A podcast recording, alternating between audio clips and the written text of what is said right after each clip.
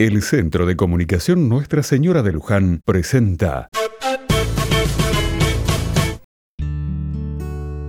Otra mirada. Ayer me encontré con Don Segundo, un hombre mayor y que tiene mucha vida para darle a toda su familia. Él dice que sus nietos son su vida y su motor. Y algo de eso hay. Sus nietos lo visitan muy seguido, lo atienden y buscan ayudarlo en lo que puedan.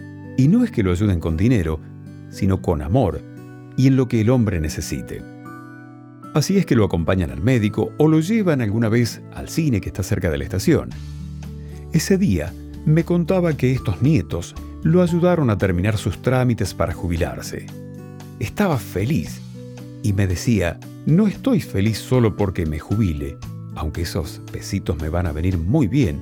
Estoy feliz por ver cómo mis nietos me acompañaron en todo, en los trámites, en el papelerío, en todo. Como te digo siempre, son mi vida.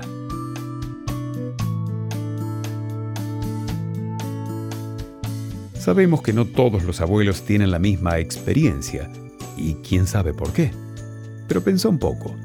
Si sos nieto o nieta ¿Cuánto desea tu abuelo o tu abuela que te acerques un día a saludar, a compartir un mate o una salida si es que puede salir?